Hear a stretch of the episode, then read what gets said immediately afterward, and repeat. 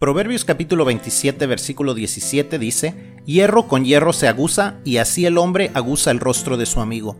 Buenos días y bendecido martes. Si hay algo que nos puede ayudar en la vida es rodearnos de las personas adecuadas. Y no me refiero a rodearnos de personas ricas, influyentes o famosas, simplemente rodearnos de personas sabias, personas que han tenido éxito al seguir la sabiduría de Dios. Otra versión de este versículo dice, el hierro se afila con el hierro y el hombre en el trato con el hombre. Este proverbio nos recuerda que, así como un hacha se afila con otro pedazo de metal, de igual manera nosotros tendremos éxito o nos afilaremos teniendo contacto directo y constante con personas que son exitosas siguiendo los mandamientos y los consejos de Dios. Bien lo dice el refrán, dime con quién andas y te diré quién eres. Las personas que son cercanas a nosotros son la mayor influencia en nuestra vida. Alguien dijo que somos el promedio de las cinco personas más cercanas a nosotros.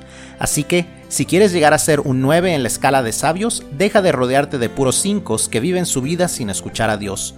Rodéate de nueves y serás un 9. No sabes dónde encontrar esas personas. Comienza pidiéndole a Dios que te muestre a esas personas y búscales en una iglesia que crea y viva lo que dice la palabra de Dios. Rodéate de los que creen y viven la palabra de Dios y tu vida se afilará.